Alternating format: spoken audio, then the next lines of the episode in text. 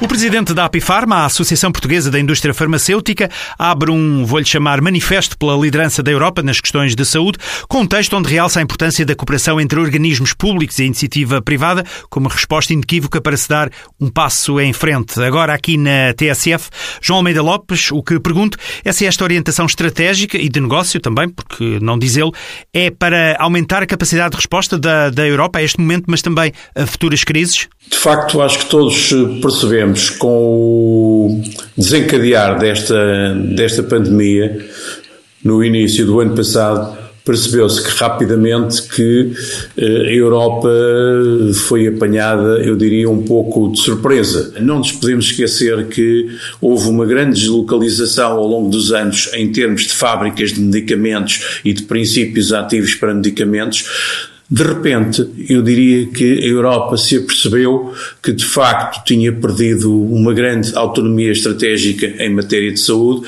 especialmente em matéria de indústria farmacêutica. Ou seja, não nos falta nos europeus inovação, falta-nos trabalho conjunto. Acho que a percepção que todos nós, enquanto cidadãos, a sociedade, ao fim e ao cabo, a percepção que a sociedade tinha dessas matérias estava talvez eh, um pouco desfocada.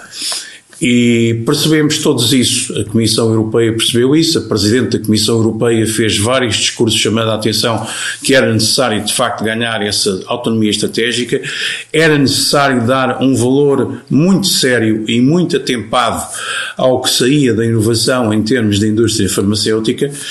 Não podemos deixar de referir que só, de facto, uma indústria que sistematicamente investe em inovação ao longo de décadas é que efetivamente consegue desenvolver uma vacina para a pandemia em num ano. E Portugal, que papel pode desempenhar neste contexto europeu?